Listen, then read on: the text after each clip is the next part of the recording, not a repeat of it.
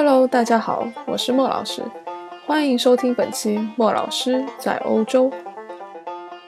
这是一款萌萌的原创视频脱口秀节目。莫老师在这里将带你三百六十零一度别样看欧洲。如有雷同，请别来欧洲找我。如果你喜欢我的音频，一定要点击订阅哦。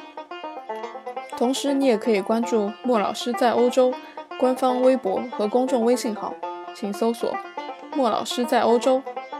莫老师将带你从不同的视角看欧洲。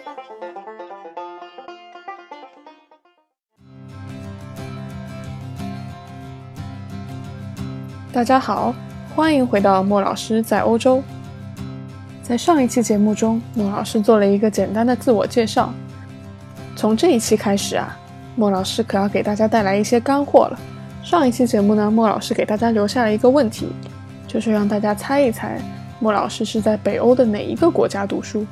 提示是，这个国家呢是世界上音乐出口的第三大国，也就是继英国和美国之后的第三音乐大国。那莫老师口中的这个大呢，并不是我们想象中像中国这样人口基数大和国土面积大。北欧由五个国家所组成。首先，让我们来说一说，在这一次欧洲杯有卓越表现的冰岛。冰岛这名字是不是一听就很酷？它的首都是雷克雅维克。由于地理位置靠近北极圈，冰岛的极光吸引了无数游客。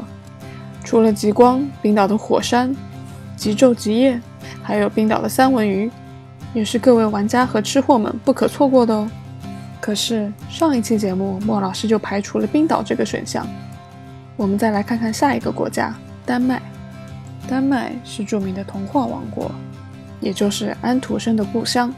最出名的就是小美人鱼雕像，它坐落在首都哥本哈根。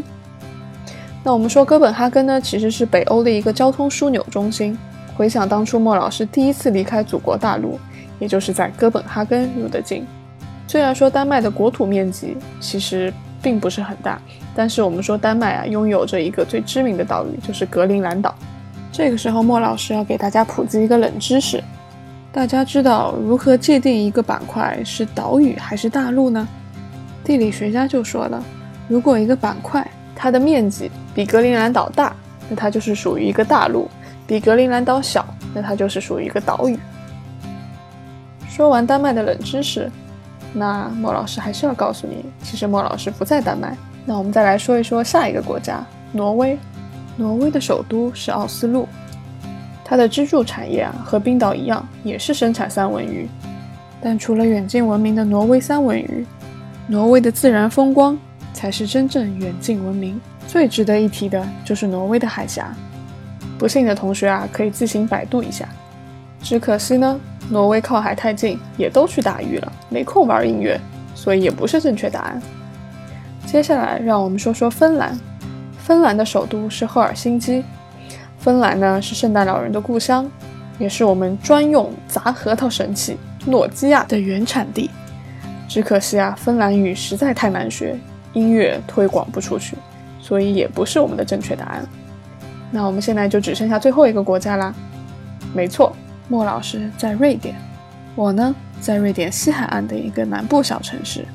由于之前从来没有出过中国大陆，所以啊，我一直是把瑞典当做我的第二故乡，总是有一种莫名的亲切感。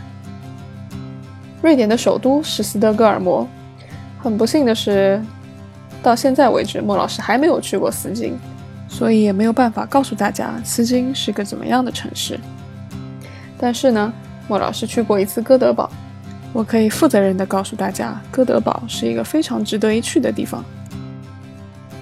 和其他北欧国家不同，瑞典其实工业非常发达，有很多著名的企业，比如说你穿的 H&M，你开的沃尔沃，你背的北极狐小书包，用的 Spotify，听的阿爸，家里用的宜家家居，和你这辈子都不敢开的鲱鱼罐头，都是出自我们瑞典人之手。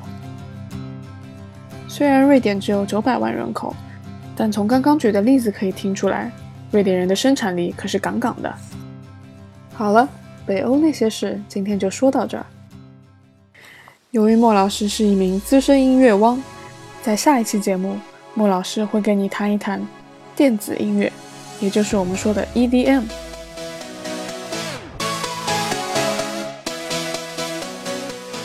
那么问题来了，同学们，你们知道 EDM 的全称是什么吗？为了给大家一点启发，今天的莫老师每日一推，给大家推荐一首瑞典代表 DJ 的代表作品，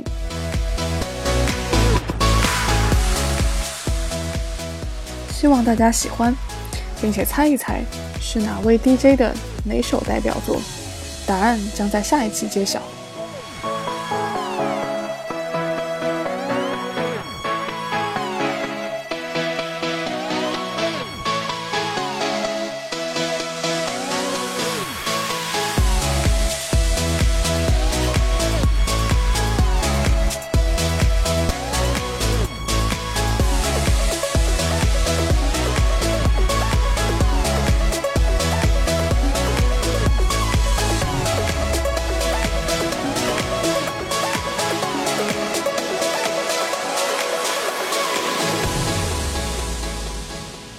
感谢大家收听今天的节目。